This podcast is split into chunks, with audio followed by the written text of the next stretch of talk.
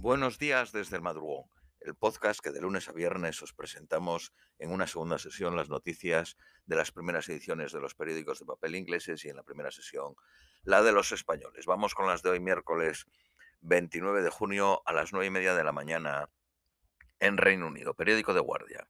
La primera ministra escocesa se ha puesto ella misma en colisión con Downing Street a por preguntar al Tribunal Supremo que se pronuncie sobre la legalidad de hacer un nuevo referéndum sobre la independencia de Escocia sin el permiso de Westminster. Quiere un nuevo referéndum el 19 de octubre de 2023 usando la misma pregunta que en 2014. ¿Debería de Escocia ser un país independiente? Si el Tribunal Supremo dicta que es ilegal, o eh, usar los recursos de su gobierno o que viola los poderes constitucionales, el Partido Nacionalista Escocés hará de la independencia su única política en las próximas elecciones generales del Reino Unido, convirtiéndose de facto en un referéndum en el partido eh, un referéndum que empoderaría al Partido eh, Nacionalista Escocés para abrir las conversaciones de independencia con el gobierno de Reino Unido si gana la mayoría de votos. Muchos abogados constitucionalistas creen que el Tribunal Supremo dictará que es ilegal establecer un referéndum de esta clase sin que Westminster dé los poderes de hacerlo bajo la sección 30 de la Scotland Act. Boris Johnson confirmó ayer que no acordará otra orden bajo la sección 30. El gobierno de Reino, Unido dijo que no creía que un referéndum estuviese justificado y que solo sería legal con el consentimiento de Westminster. Dijo que no había leído la declaración de la primera ministra, pero prometió estudiarla y responder. El líder del Partido Laborista Escocés dijo que Nicola Sturgeon, la primera ministra, había roto su promesa a los votantes en las elecciones del pasado año de priorizar la recuperación de Escocia de la crisis del COVID y reveló sus intenciones verdaderas de usar la independencia como pretexto de hacer el Partido Nacional Escocés relevante en las próximas elecciones en Reino Unido. Ghislaine Maxwell fue sentenciada ayer a 20 años de cárcel por procurar 15 añeras al financiero Jeffrey Epstein. Los líderes occidentales del G7 terminan la cita de tres días en Alemania prometiendo aumentar el coste económico y político a Putin y su régimen. El desacuerdo continúa en encontrar el camino para reducir el flujo de dinero a Rusia por el consumo occidental de energía.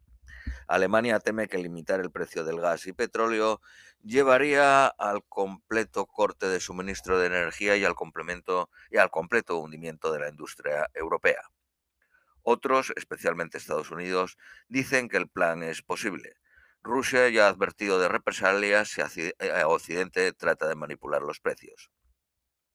Turquía acuerda que Suecia y Finlandia pueden unirse a la OTAN. 20 personas muertas en el bombardeo al centro comercial, con todavía 21 desaparecidas. El ataque con misiles al centro comercial ha sido ignorado por los medios rusos. 50 muertos después de ser eh, dejados en, un contenedor de camión en una carretera remota en Texas. Otra docena fueron hospitalizados. Donald Trump conocía que la multitud tenía armas cuando pidió marchar al Capitol. Los temores por la violencia de la policía y ataques de los activistas antiaborto han aumentado después de una ola de incidentes en manifestaciones contra la decisión del Tribunal Supremo de anular Roe versus Wade que estableció el derecho constitucional al aborto. Hamas ha hecho público un vídeo de un ciudadano israelí cautivo que está incomunicado desde 2015. Aparece en la cama de un hospital llevando una máscara de oxígeno. Un antiguo guardián de un campo nazi de 101 años, condenado a cinco años de cárcel por complicidad. Sri Lanka ha anunciado detener durante dos semanas la venta de todo combustible, excepto para servicios esenciales. Antonio Banderas y Andrei Weber están uniendo fuerzas en un intento de lanzar musicales para audiencias que hablen español alrededor del mundo. El lunes, nuevo récord. Cuesta más de 105 libras llenar un tanque de 52 litros, 72 libras más que hace un año. La lotería en Reino Unido generó para causas buenas 1.900 millones de libras el año pasado. Los trabajadores del Royal Mail están votando lo que podría ser la mayor huelga de este verano y los conductores de tranvía en el sur de Londres están en dos días de huelga.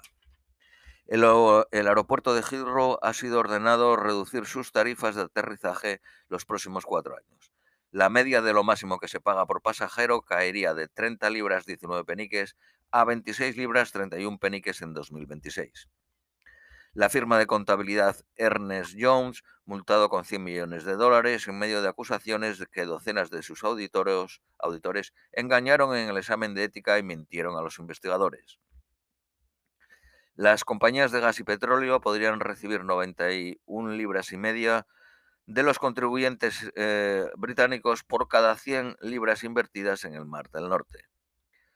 Wimbledon está probando el uso de hierba conteniendo fibras de plástico en un intento de llevar el tenis sobre hierba al mundo, a todo el mundo. La seguridad de los pacientes en riesgo mientras eh, solo la mitad de los británicos ven al mismo GP regularmente. La población de Inglaterra y Gales de 65 años y más ha sobrepasado al número de niños de menos de 15 años. Más de 2 millones de hogares ya no eligen entre comer o calentar porque ya están sin ambos, según la Fundación Joseph Robtree, que critica igualmente que el gobierno esté usando el sistema de los benefits para recaudar deudas. La mitad de los que están en, Universal Credit se les deduce una media de 61 libras cada mes de sus benefits. El Partido Laborista no echará a los parlamentarios que se unieron a los piquetes en la huelga, de ferrocarril. La familia real británica ha usado el procedimiento secreto conocido como consentimiento de la reina para alterar la legislación para beneficiar sus intereses privados. Bajo este procedimiento, la reina y su hijo mayor recibían copia de los borradores de leyes por adelantado y podrían examinar si la legislación afectaba sus poderes públicos o sus activos privados. Periódico Daily Mail. La población en Inglaterra y Gales es de 59.600.000 personas. Uno de cada seis son mayores de 65. Las, eh, eh, los médicos han votado a favor de la huelga por los contratos de los GPs que les fuerzan a trabajar por las tardes y los fines de semana. Periódico Daily Telegraph. Los vehículos eléctricos podrían pagar impuestos por millas los escoceses podrían viajar al norte de Inglaterra a comprar multipacks de cerveza a mitad de precio después de que el Parlamento escocés imponga 20 peniques por botella y lata. Alrededor de 800.000 pacientes serán monitorizados en sus propias casas digitalmente. Los duques de Sussex han prometido llevar su lucha por la igualdad de derechos a Washington mientras la duquesa condena la decisión del Tribunal Supremo de anular el precedente Roe White sobre el aborto. Periódico de Independent. Los hospitales traen de vuelta el uso de las mascarillas. Según una investigación del University College of London, muestra que el Universal Credit aumenta, ayuda a aumentar el índice de criminalidad.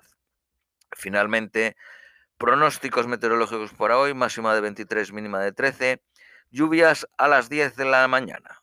Esto es todo por hoy, os deseamos un feliz miércoles y os esperamos mañana jueves.